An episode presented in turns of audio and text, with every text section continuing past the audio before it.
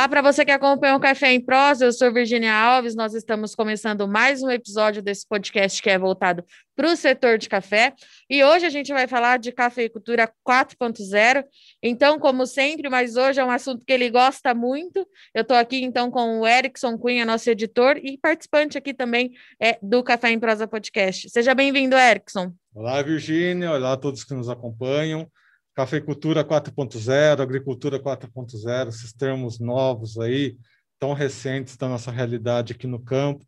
É, são assuntos que me encantam realmente, né? Então, quando a gente encontrou a Vero, a gente ficou bem interessado em saber um pouco da história. E quem vai contar um pouquinho da história da Vero, o que, que é essa empresa? Estou aqui com. A gente está aqui com o Gabriel Barrufino. A gente está aqui com o Gabriel Barrufini, Gabriel, seja bem-vindo ao Café em Prosa Podcast. É, obrigado, Erickson. Boa tarde aí, pessoal do Café em Prosa. Boa tarde, Virginia. Obrigado aí pela, pela oportunidade de falar um pouquinho é, da Vero e do trabalho que a gente tem desenvolvido. É sempre um prazer muito grande poder falar sobre café, sobre essa cultura, assim, sobre é, o que nós acreditamos que vai poder ajudar aí, como vocês chamaram de café 4.0, né? Acho que tem é, muitas coisas acontecendo no universo do café. Acho que é, a nossa ideia é participar disso e contribuir aí pro, cada vez mais para o universo do café. Obrigado pelo, pela oportunidade. Bom, a Vero é uma startup é, e, como o próprio nome diz, é um empreendimento que permite novos modelos de negócios. É, Gabriel, eu queria entender como é que você chegou nesse modelo atual é, da empresa que consiste na assinatura de produtos. É, quais foram os erros e acertos para você chegar até agora é, aonde a Vera está? Conta um pouquinho para a gente da sua história. Maravilha, Virginia. Então, é, a Vera ela nasceu, na verdade, como um propósito, né? É, meu pai era produtor de café, enfim, então acho que desde que eu me entendo por gente, eu convivo aí com as dores, os sabores, como que é ser um produtor, a gente é, não era, não somos, não éramos grandes produtores, né? E assim, eu sempre vi meu pai falar dos problemas, etc, sobre é, é, assim, a realidade do mercado de café, e muitas vezes ele fala, poxa, mas o preço, o preço do café está muito baixo, e etc. E assim, isso foi é, marcando, acho que a, a, a, minha vida, a minha jornada, e eu fui fazer engenharia depois, acabei largando para estudar café e fiz uma imersão nesse universo. E quanto mais eu aprendia sobre o mundo do café, mais eu encantava. E uma oportunidade que eu tive de fazer uma experiência para a Austrália, é, eu vivenciei assim, o universo do café já muito diferente do que aqui no Brasil, é, principalmente relacionado a preço, né? Né, não sei se. É, é, é, assim, eu sei que tem um monte de coisas, na verdade, no meio disso, mas a hora que eu cheguei lá e vi café na época, 2016, 2017, sendo vendido a 40, 50 dólares, e a gente vendia aqui a 8 reais, quilo do café cru. Falei, pô, tem alguma coisa aí para a gente é, fazer lá no Brasil que eu acho que ainda é, tem bastante espaço. E eu já gostava muito de empreendedorismo, estudava muita parte de tecnologia, e quando eu voltei dessa viagem, trabalhei um tempo lá como barista, mas resolvi seguir o caminho do café como empreendedor.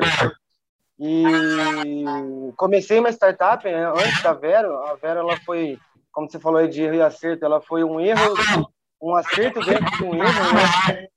É, eu comecei uma outra startup que chamava Coffee Room, que era uma plataforma para transacionar café de produtores, principalmente pequenos e médios produtores, é, para tentar exportação. Mas esse projeto acabou dando certo e no meio do caminho eu vi que a minha competência estava mais em vender o café em si, que eu estava pegando de alguns produtores é, regionais assim e, e, vendendo, conseguindo agregar valor para o cliente, de construir um, café é, super diferenciado, que não, não, não tem qualquer lugar no mercado.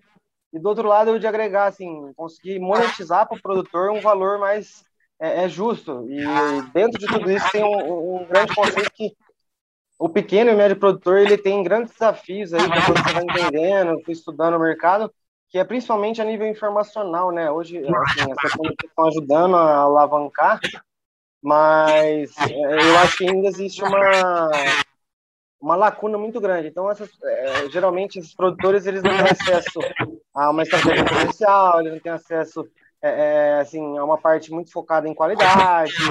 Então tem tudo isso que é, joga contra o produtor, principalmente quando ele está assim, centrado e dominado pelo mercado de commodity.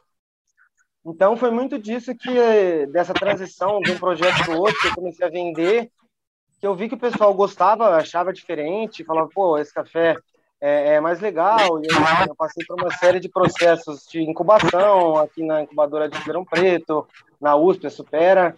Depois fiz uma pré-aceleração uh, no Founder Institute.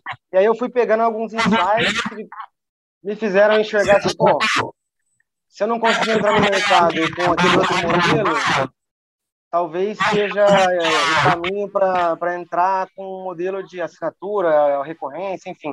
E aí, assim, a gente estruturou, eu convidei o meu cofundador, que é o Rodrigo, hoje, em março de 2019, a gente lançou é, o que era antes Clube Smile e depois veio a se tornar Vero, né, que é o nosso nome atual hoje. Então, isso assim, um pouquinho da, da, da, da nossa trajetória, os erros e acertos são muitos, eu acho que que eu posso colocar de principal aí que de um talvez não seja de um erro, né, mas de um projeto que acabou não dando tão certo, nasceu outro que hoje, sim, tem nos dado oportunidades aí no mercado de, de contribuir com o nosso propósito. Bom, Gabriel, quando a gente fala em clube de assinatura, logo na sequência tem que falar sobre a fidelidade do cliente, né? Que o, o boom, né, esse crescimento dos clubes de assinatura, o primeiro ponto que você percebe é exatamente esse. Né? Para existir um clube de assinatura, você essencialmente tem que ter um, clube, um público muito fidelizado. Esse é o primeiro ponto. E o segundo ponto, né, que os clubes de assinaturas, né, não só no café, tem outros clubes de assinatura, né, para uh, ah, perfumes, uh, produtos de cosméticos, cervejas, Vinho. Tem, é, vinhos, enfim. Sim. Essa modalidade acabou explorando diversos produtos aí, mas um ponto em comum em todos eles são produtos de altíssima qualidade, tem toda uma seleção aí uh, desses produtos. E a gente está num momento em que se discute muito essa questão uh, do faça você mesmo, faça em casa, uh, essa questão de prezar pela qualidade, o consumidor prezar pela qualidade. como é que você está vendo esses, novo, esses novos hábitos, né? Das pessoas estando em casa, se importando mais com produtos de alta qualidade, com esse movimento dos clubes de assinatura?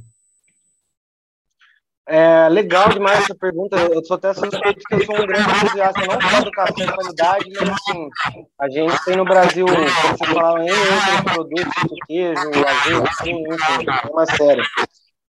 É, no nosso nicho, especificamente que é de café, é, eu acho que assim, é, esses novos hábitos eles vão contribuir não só para elevar o nível de consumo da nossa população, né, que hoje acaba consumindo assim, os cafés é, até, assim, meio, meio ruim falar isso, mas mais baixa qualidade que a gente tem, que foi mais ou menos como a indústria foi moldada, e do outro lado, eu acho que, assim, esses hábitos um pouco mais de experiência, de fazer em casa, de testar, de querer descobrir sabores, traz o consumidor para um universo que gera valor para a cadeia como um todo, né? Então, Assim, a gente tem é, a visão de fidelizar o cliente através da qualidade, principalmente, sim, a gente faz uma curadoria muito minuciosa de cada café que a gente entrega. Então, assim, tem uma questão de oferecer só cafés especiais, que são cafés numa escala internacional que vão de 0 a 80 pontos, a, acima de 80, a 0 a 100 pontos,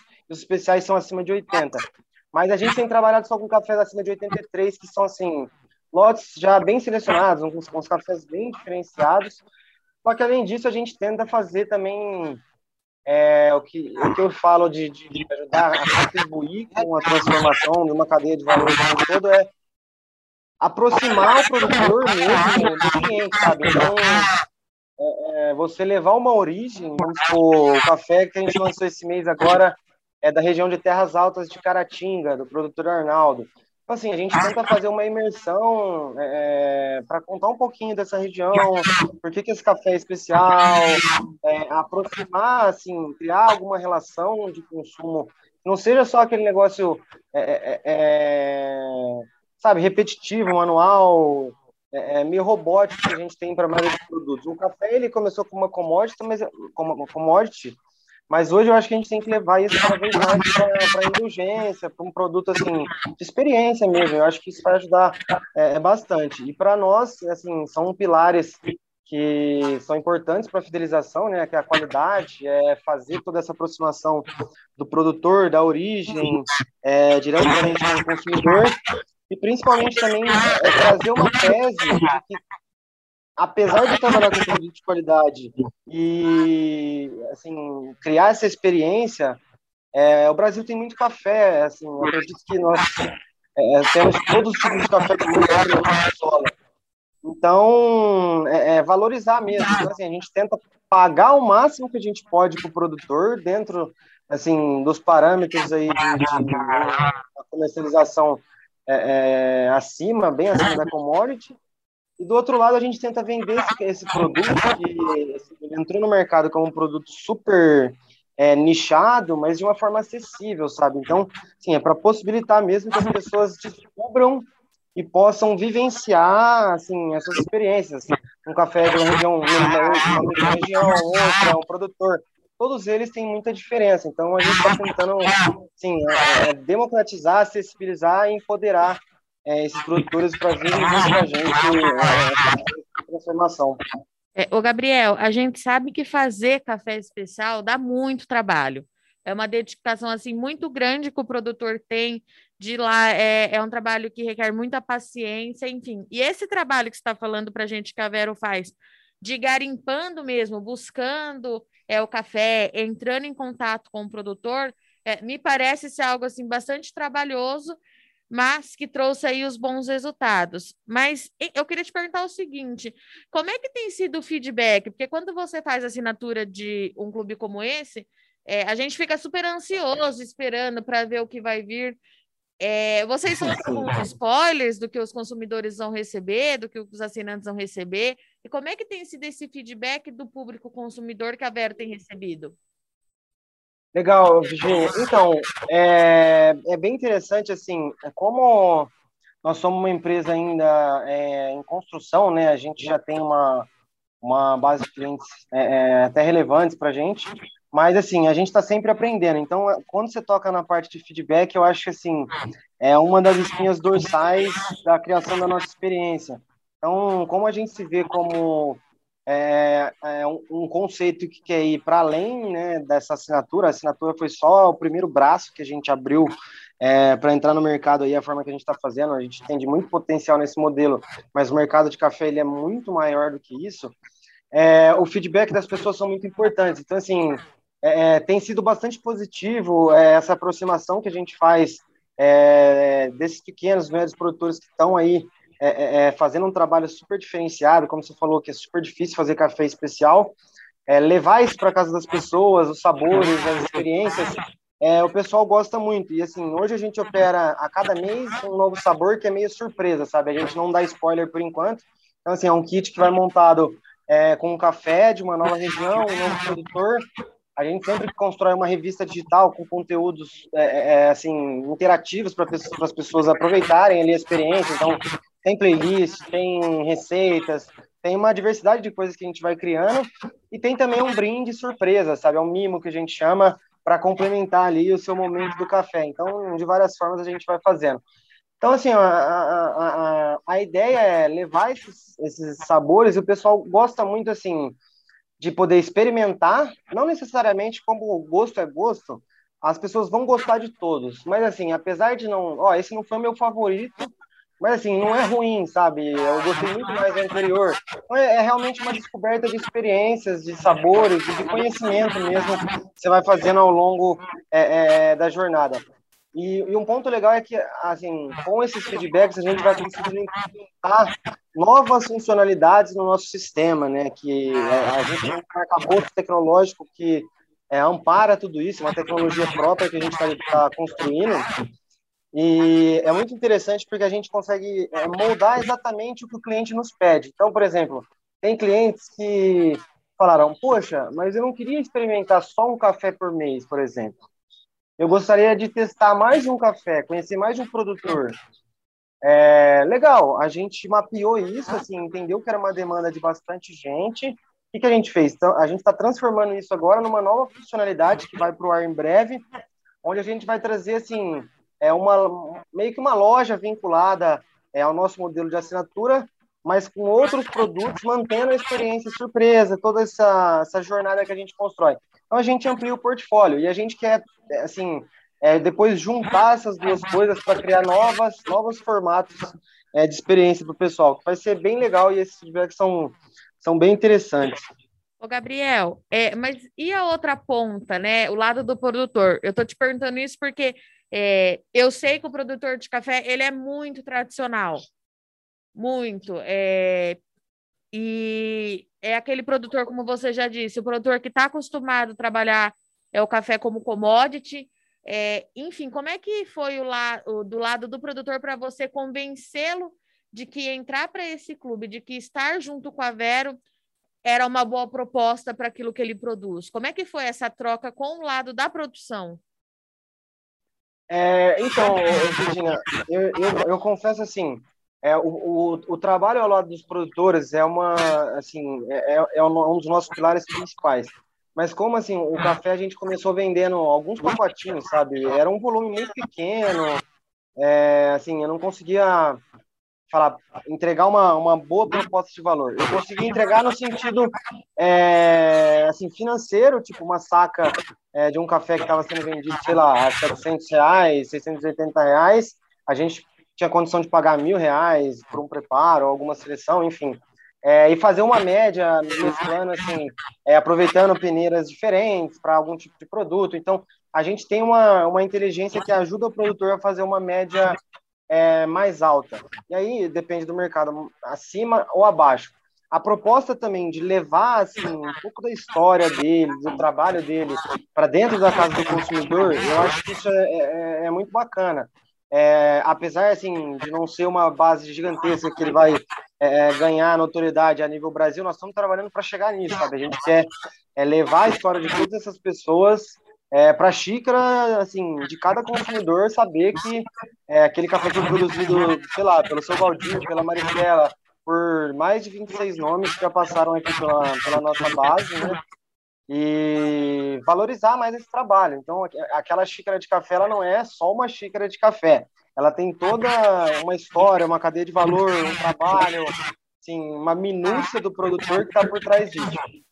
E os produtores, assim, um ponto que eu gosto de ressaltar, e até um trabalho que a gente está com. A gente está começando na safra desse ano, que vai para o ar em junho, para que com algum produtor que estiver nos, nos ouvindo aí, é, a gente vai começar a fazer um trabalho lado a lado com os produtores. Por quê? Porque o nível da informação, que eu acho que assim, para o produtor descobrir pelo menos o potencial do café dele, é acender uma luz e ele falar, cara, eu preciso fazer uma avaliação coerente e que seja assim fidedigna da qualidade do meu café, porque o, o mercado hoje ele, é, ele assim já tem um jeitão de funcionar, funcionar da mesma forma há mais de 100 anos. E aí o que acontece? Muitas vezes o produtor ele nem sabe o que ele tem na mão. Então assim é, é muito importante que é, é para os produtores que já estão ali com essa luz acesa, mas que vão fazendo esse mapeamento, entendendo é, assim, os pontos de qualidade que ele precisa melhorar. Para quem ainda não acendeu esse alerta, é, às vezes a pessoa até tem algum café com grande potencial na lavoura dele, mas ele não sabe fazer assim, um mapeamento, ele não sabe fazer uma separação, às vezes ele não tem um processo implementado, porque isso é realmente muito difícil. Então a nossa ideia é, é começar assim a fazer um pouquinho mais para esses produtores do que só levar eles para casa para dentro da casa da, da, da, os nossos consumidores, tentar pagar é, o máximo que a gente conseguir para eles, é, contar a história, que é começar a levar agora informação. Então a gente vai, a gente está lançando um projeto em junho que vai começar, a gente vai começar a avaliar os cafés de cada produtor e fazer um laudo, que é um laudo certificado, que tem assim a assinatura de um profissional certificado pela SCA. Então, assim, é uma coisa super responsável e idônea para esse, esse produtor que, que não sabe ainda, ou que já sabe e quer ter uma outra, uma outra percepção, saber, ó, o meu café tá no parâmetro X, Y, Z, ele é bom, ele é médio, ele tá ruim, tem defeito, não tem defeito. Então eu acho assim, as coisas começam por acender essa luz e a gente quer agora assim começar a entregar mais valor para o produtor, que eu, eu, eu acredito que assim tem muita muita gente é, das mais de 300 mil famílias produzindo café no Brasil, muitos desses têm bons potenciais para produzir café especial, só ainda não descobriram assim é, é, o que eles têm em mão, sabe? É, que é o primeiro passo, é saber é beber o próprio café, é saber torrar ele num padrão que é, dá para você sentir uma nota ou outra, enfim. Então, eu acho que é mais ou menos por aí. Gabriel, a gente falou sobre três detalhes aí, né? Você comentou da jornada do cliente, a gente falou sobre a ansiedade do cliente, né? Expectativa versus a realidade. Eu já tive uma experiência, né, com uma caixa surpresa, que era uma caixa de produto nerd e tal, e era uma confusão danada, porque às vezes faltava produto, todo mês você tinha que ficar renovando a caixa, e às vezes faltava o produto, eles mandavam o que tinha lá. Acabei, né, a minha experiência nesse caso não foi tão boa, né? A uhum. empresa nem existe hoje em dia, né? Por que será? E em relação à expectativa e realidade é porque não querendo, né, influenciar ninguém, mas quando eu fiquei sabendo da Vera, eu assinei, né? Eu tô nessa expectativa aí que a que a Virgínia falou, né, do, do que, que eu vou receber, essa curiosidade já já está me pegando. Aí eu, isso que me deixou curioso um pouquinho, né? Como é que vocês trabalham a logística de vocês para não acontecer isso que aconteceu na minha outra experiência, né? Tipo, ah, vai faltar um produto, qual que é, como é que vocês trabalham com os clientes para que a, a, minha expectativa aqui tá alta, hein? Conversando com você agora. Não, pode ficar tranquilo que nós vamos surpreender aí. É, se, se, você fez a assinatura depois do dia primeiro, você vai receber o kit já de, de, de maio, né? Que é a edição que a gente fez para o Dia das Mães, que está bem legal. Inclusive, assim, depois você me manda um e-mail lá falando feedback bem exigente. Um é, Essa goiabinha aí, a goiabinha não venceu. Exatamente. Mas então, Erickson, é o seguinte, cara, o, o, o nosso grande desafio hoje, é, eu diria assim, a gente tem um grande desafio logístico, claro, porque as regiões produtoras não estão todas próximas da onde a gente opera, a gente é, é, faz o nosso café, a gente prepara, mas assim, o, o Brasil tem muito café, é, assim, é, ruim, bom, médio, mas assim, a gente produz, sei lá, 40, mais, um terço, quase mais de um terço do café que é tomado no mundo inteiro. Né? Não tenho, agora esqueci o último número que saiu aí, 34, 36%. Então, assim, é um volume muito alto é, de café que a gente tem. Então, sobre matéria-prima, sobre os processos é, de preparo, a gente, assim, a gente tem é, algumas, alguns sistemas que nos ajudam, assim, a nos prevenir. É, é claro que, vamos supor, se do dia para a noite vier uma demanda assim, astronômica, talvez a gente não esteja preparado, mas ainda assim, é o café a gente consegue, vamos supor, em um dia você torra lá é, bastante café, no dia seguinte você já pode empacotar e no terceiro dia ele já está saindo. Então pode ter um atraso ou outro. É, isso tudo a gente está assim ampliando o nosso a nossa capacidade mas o, o, eu acho que o maior desafio assim, é levar essa mensagem, levar é, é, é assim, esse conteúdo de criar essa expectativa para que as pessoas possam receber. Então, assim, os cafés, a gente tem uma previsão lá de quanto mais ou menos que nós vamos entregar no mês seguinte. É, é claro que a gente está sempre, assim, mais ou menos preparado para, ah, se sobrar, a gente depois é, é vende através de, de, de sei lá, e-mail, vende para alguns parceiros que a gente tem assim, escritórios, enfim. Aí, se faltar, a gente consegue colocar ali no meio do mês em produção, até o fim do mês a gente já tem um novo lote. Então, sim, é, é uma coisa bem tranquila. É, claro, por enquanto, assim, eu não estou falando que a gente está entregando é, centenas de milhares de kits por mês. Isso ainda não, não sei te responder a pergunta. Mas para a gente hoje ainda, é claro que a gente tem desafios, né? Assim, é, a demanda e a oferta ela é sempre uma incógnita, a gente tenta equilibrar isso com é, é, é inteligência, mas assim a, a gente está até hoje conseguindo entregar uma boa experiência, sabe? É, a gente tem tido feedbacks bem legais, é, às vezes é, assim a logística no Brasil tem sido desafiadora, né? Mas a gente está sendo bastante exigente aí com os parceiros, mas pode acontecer de ter um erro ou outro, mas o que eu costumo falar é que na nossa cultura aqui internamente, eu acho que é, nós estamos sempre muito dispostos a aprender. Então, se algum cliente, se algum é, assinante ou produtor, alguma pessoa tiver um feedback, é, tiver, sim, alguma coisa para falar, pô, não foi legal essa experiência que aconteceu comigo, tipo, manda um alô para gente, que se foi um erro de produto, a gente vai resolver, é, se foi um erro de, é, de frete, a gente vai, assim, montar um plano de ação para resolver isso, a gente pode, assim, a gente acaba gerando, assim, alguns benefícios para é, é, tentar compensar aquele ponto de, de, de, de, erro que a gente fez. Então, a gente quer ter as pessoas com a gente porque são as pessoas que vão fazendo a gente é, desenvolver. E eu acho que esse feedback é sempre muito importante, assim, é, para melhorar mesmo, sabe? Ó, não foi legal isso. Muitas vezes, sim, eu estou sempre lá fazendo atendimento. Eu sou um dos caras que mais é, responde me até algum dia você mandar lá, você vai ver que o Gabriel está fazendo seu atendimento, porque eu gosto muito de acompanhar esse ponto é, que é o que, que o nosso cliente está trazendo de demanda, sabe? O que está acontecendo, quais são os problemas. É claro que uma vez ou outra acaba alguma coisa saindo de mão, mas no âmbito geral, é, assim, a gente tem tido bastante consistência e, assim, é, até falando algumas métricas, o nosso NPS é, tá bem legal, que é assim, o que a gente mede para é, medir a satisfação do cliente. Então, assim, tá 83, a gente tem algumas outras métricas que a gente está sempre perguntando, deve ter gente até que acha chato, mas a gente bate bastante nessa tecla de entender os pontos que a gente pode melhorar e já implementar assim soluções é, algumas de curto, médio longo prazo, dependendo da complexidade, para a gente assim melhorando a nossa interação, porque são assim dois direcionadores, né? O cliente de um lado e os produtores do outro. Então, é, são os nossos ouvidos, braços, pernas para nos guiar aí nessa nessa jornada de surpreender cada vez mais as pessoas que gostam de tomar um bom café. E, Gabriel, é, a gente fuçando aqui, porque eu brinco com o Edson, toda vez que a gente encontra alguém que quer para o podcast, a gente sai fuçando tudo. É, claro. A gente sai procurando tudo. É, e a gente viu é, que tem os brindes, né? E as outras coisinhas que vão nessa caixa que chega junto para o assinante.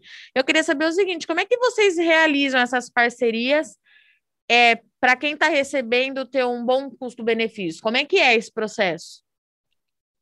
Legal. É, isso foi uma, assim, até um negócio. Às vezes a gente toma alguns caminhos que são sem voltas, né? E o mimo foi um desses. No começo, é, a gente começou, não, vamos mandar um mimo pro pessoal. Acho que, sim, a gente tinha lá 15 assinantes, 20 assinantes, então tá, foi tudo preparado. Até na época, minha família ajudava. A gente tinha uma empresa de duas pessoas no primeiro ano.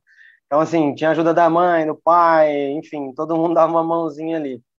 E aí o pessoal gostou tanto da ideia do mimo que a gente acabava, acabava pegando assim parceiros locais, por exemplo, é, que produzem no caso desse mês agora, é, dando um spoiler já, aquela goiabada é, aqui no interior de São Paulo ela é uma goiabada super famosa, assim, de uma família é, que uma família de doceiras, então ela tem um vínculo com a história da, da, da mãe é, aí a, a, a, filha tem uma filha que é, foi ajudada pela produção da goiabada a fazer a faculdade. Então, assim, além da goiabada ser maravilhosa, ela tem todo esse vínculo afetivo, sabe? É um produto que é, tem muito mais a entregar do que somente, é, assim, é, é, aquela goiabada. E dentro disso a gente tenta, sempre tenta buscar parceiros que vêm, assim, na nossa proposta uma sinergia legal para entregar assim a sua proposta também. Então eu não vou fazer parceria com qualquer tipo de produto, né? Claro que a gente tem, assim como para o café, uma curadoria para esses mimos que a gente chama. A gente está tentando cada vez otimizar mais isso. E aí a gente vai buscando assim parceiros, empresas que veem valor é, é, em levar o seu produto também para dentro da casa do cliente.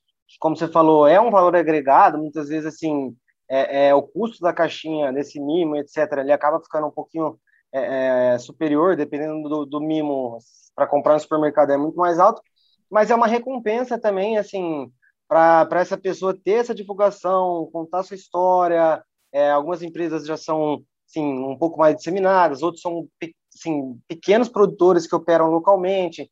Então a gente dá valor para isso, sabe? Que o valor agregado ele não vem só de ah, aquele brinde, se você for comprar no supermercado, ele vai custar cinco reais, dentro da box ele está diluído, etc.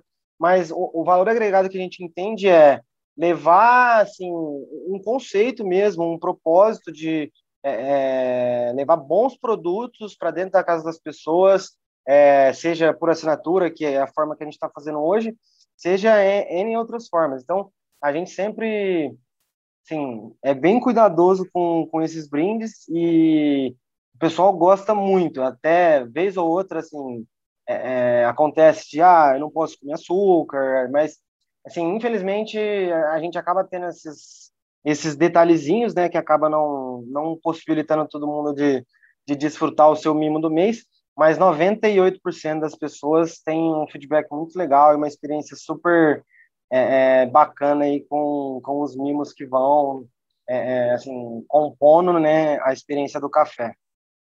Aquela coisa, a gente gosta de ser mimado, isso sim. eu, eu, Quem não gosta, né? muito feliz recebendo esse café com Ô, Gabriel, que dia que começa a chegar a, a caixa do mês das mães? Então, a, o nosso sistema é assim, a gente é, trabalha do, do, primeiro dia do mês até o último dia do mês. Assim, para atender essa grande expectativa, porque antes a gente é, fazia entrega em um dia só.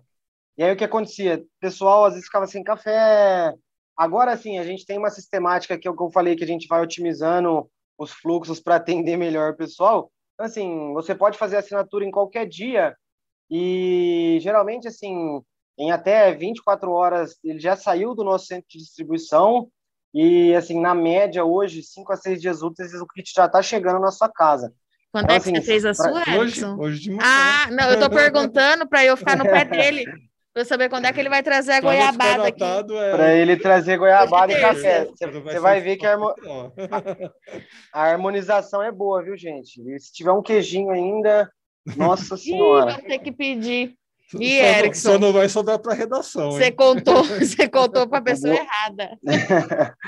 Depois vocês me avisam, ó, é, é, assim, foi escolhido a dedo, viu? Tanto o café quanto essa goiabada mas vocês não vão se arrepender, não. Vou fazer é, vai, esse vai, vai estar tá muito bom. Assim que chegar. bom, mas vamos lá. Bom, a Gabriela Vera, então, ela tem essa veia, né, essa raiz uh, de empresa digital, de empresa e-commerce, né, com toda essa sua história.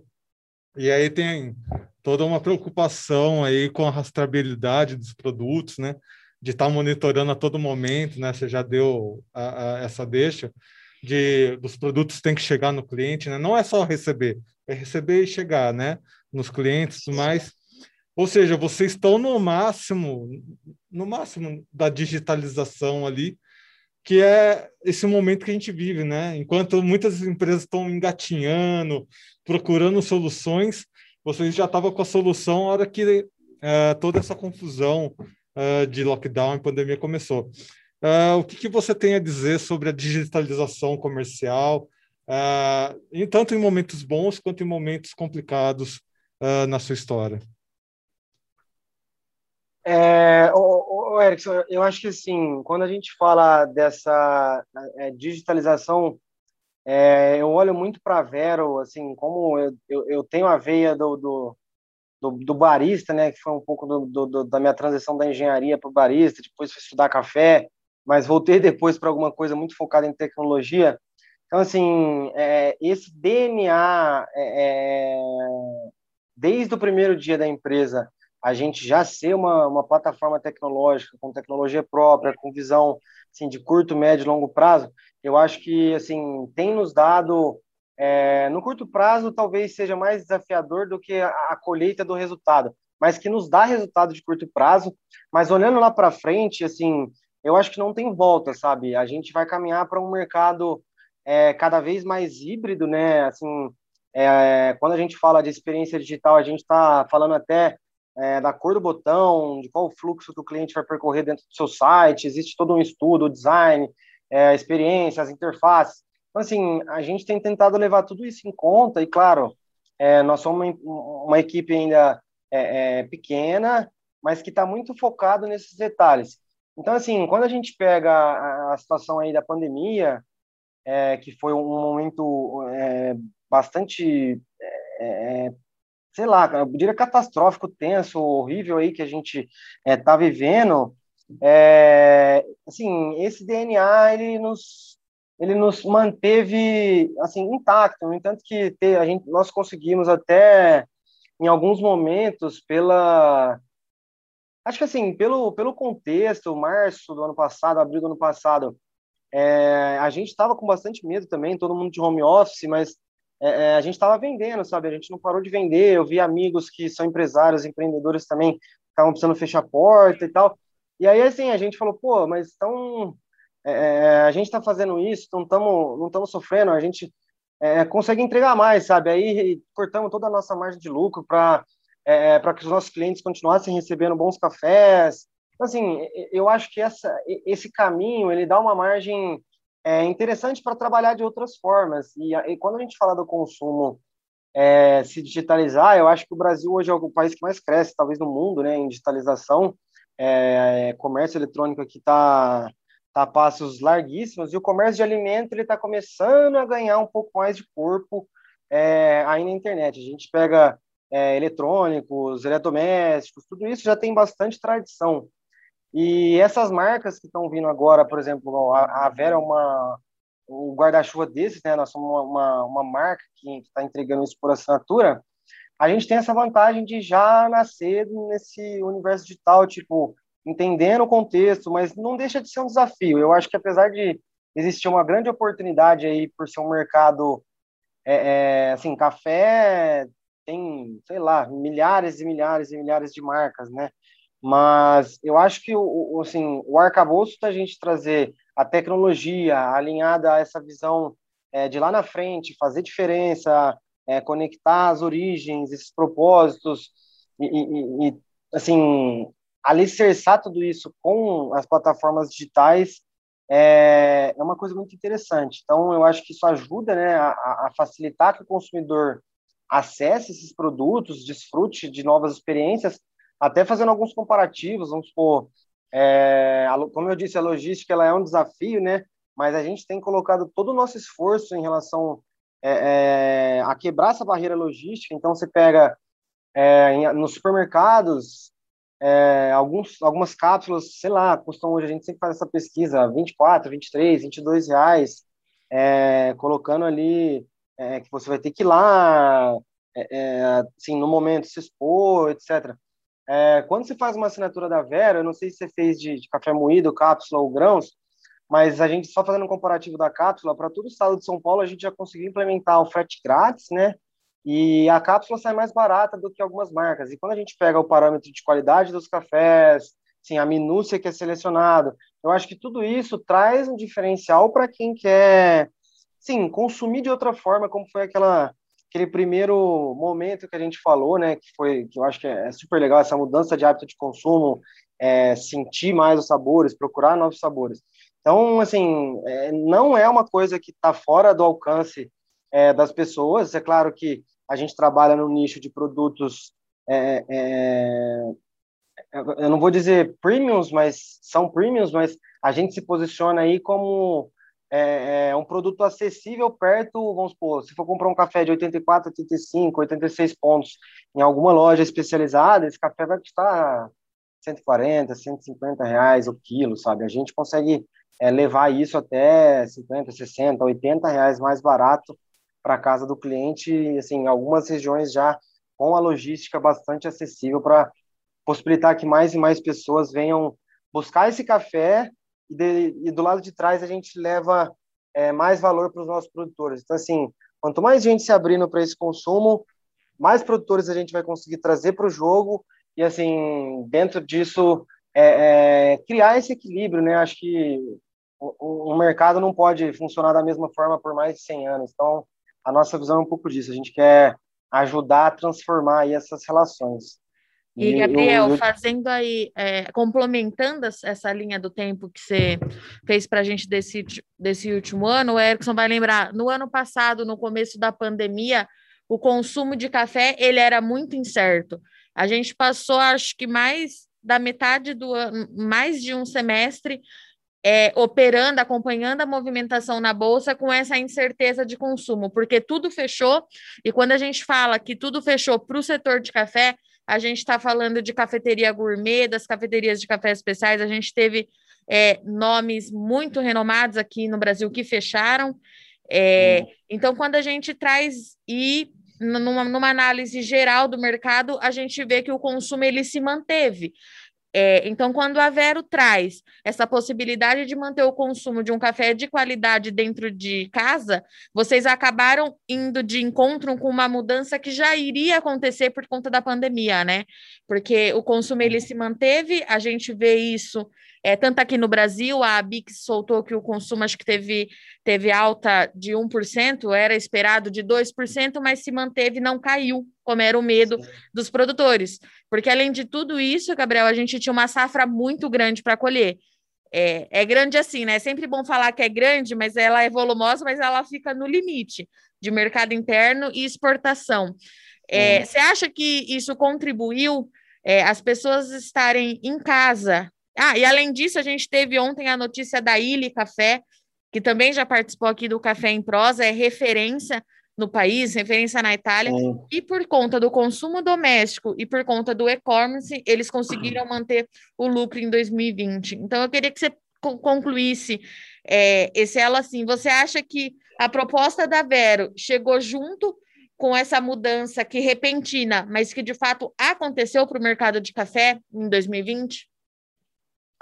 Então, aí é assim, são, acho que a palavra eu diria um pouco de, assim, timing, né? A gente começou o projeto em 2019, em 2020, quando a gente estava maturando, assim, as primeiras, os primeiros conceitos, assim, conseguindo é, dar um pouquinho mais de corpo, entrou a pandemia. E o nosso conceito ele estava bem, assim, acho que alinhado e desenhado em relação é, a isso que você, tudo isso que você acabou de falar, né? Que está, assim, perfeito. É, e, e, isso foi, assim, um, um diferencial. Eu, eu, igual, eu ia até citar o exemplo da ilha, né? Saiu a, a reportagem, um, acho que é um caminho sem volta, e é, o consumo, até pensando nas pessoas em casa, eu, eu, acho que é bacana, assim, eu me pego como exemplo, é, é, assim, home office, o pessoal em casa, apesar das cafeterias, a gente ter sofrido assim toda essa movimentação é, de grandes players é, é, tendo que mudar a estratégia, fechar portas de lugares icônicos, que é, é, é um reflexo né, da, da, da, pandemia, nós temos, sim, diversas outras iniciativas nascendo no âmbito do, do, do, do digital. Então, eu acho que, assim, todo mundo começou a, a entender que talvez a pandemia não fosse um ano, não fosse dois, enfim, igual a gente já está é, é, é, passando aí de, de, de, um ano, né? Então a gente não, as incertezas continuam grandes, esses altos e baixos. Então eu acho que é uma alternativa agradável, sabe? O, o comércio eletrônico ele te dá a possibilidade é, é, de, muito, de uma forma muito simples de acessar muitas opções. Então, é, vamos por na Vero, por exemplo, a gente manda um café por mês e as pessoas vão assim desfrutando. Então, eu acho que isso é legal, sabe? Porque o, home office, ao mesmo tempo que ele, é, é, de alguma forma, ele veio para ficar, mas eu acredito que ele não veio para ficar é, de vez. Eu acho que a gente vai ter alguma coisa híbrida aí é, no futuro, que vai ser mais flexível. Mas é, eu acho que o café ele pode trazer uma abertura para esse momento de casa, que é viver um pouco mais de experiência, sabe? Então, assim, para quem gosta de cozinhar, é, a pessoa ficando mais em casa, ela vai ter oportunidade de cozinhar e aí ela pode descobrir experiências é, na internet sobre isso, que vai desde conteúdos até outras coisas. E no universo do café, assim, eu, eu trago muito isso. Então, é, a gente costuma falar aí do café em grão, né? É o melhor dos mundos, eu diria, porque quando você moe é, na hora, a experiência é outra. Então, é, a gente já fala, pessoal, gente, pode moer no liquidificador, sabe? É, café bom, ele vai ficar bom é, é, de qualquer jeito. Então você moe lá no dictador, você sente aquele cheiro, você vai saber de onde que é. é, é então eu, eu acho que essa junção, essas experiências que estão sendo criadas é, em cima dessa dessa baixa de um lado, né, que foi o, o, consumo físico de muitos lugares estarem fechando as portas pela pela situação, outras portas foram se abrindo. E, e, aí, pelo timing, acho que desde o do começo a gente queria ser sempre uma marca já digital, né? Nossa intenção é sempre é, se especializar cada vez mais nisso. Então é um ponto que, assim, é, eu, eu acho que equalizou, eu diria, né? De alguma forma, muitas portas se fecharam, mas outras estão se abrindo. E, e, eu acho que, ao mesmo tempo que a cadeia perde com esses é, pontos que estavam levando assim o café de muito produtor que faz coisa muito legal lá para frente para o cliente, agora são outras iniciativas que vão assim, começar a ganhar força, começar a ganhar visibilidade, porque é, é, a gente acabou sendo é, é, obrigado a aceitar essa realidade, não sei até quando, depois a gente vai conhecer o que vai ser esse híbrido, mas que as possibilidades estão aí, sabe? A gente pode continuar explorando, a gente pode continuar se divertindo, e as experiências, eu, sim, eu bato na tecla de que a gente não precisa tornar dentro do mercado de café essas experiências assim inacessíveis, sabe? A gente está se esforçando ao máximo para isso. Lembrando também Opa. que aqui o, o podcast está e o site Notícias Agrícolas, nós estamos presentes em todas as redes sociais, então busque aí no Instagram, no Twitter, no Facebook, no YouTube, uh, Notícias Agrícolas, que você vai encontrar o nosso perfil facilmente. O perfil específico do Café em Prosa você encontra lá no Instagram, que é o, é, o arroba Café em Prosa underline NA, e ali você pode entrar em contato com a gente também, sugerir uma pauta, sugerir um entrevistado, uh, dá, dá a sua dica de café aqui para a gente também. A gente está aberto aí para todo tipo de interação uh, com vocês. A gente aguarda uh, essas interações com vocês. Uh, e você que está assistindo aqui pelo YouTube, né, no nosso formato estúdio, podcast, também acontecendo em vídeo aqui no nosso estúdio, lembrar de se inscrever no canal, ativar o sininho para receber as notificações e deixar o like para que cada vez mais pessoas recebam tanto as entrevistas do site Notícias Agrícolas, quanto esses podcasts gostosos que a gente faz sobre café. A gente espera vocês no próximo podcast. Até lá. Um abraço.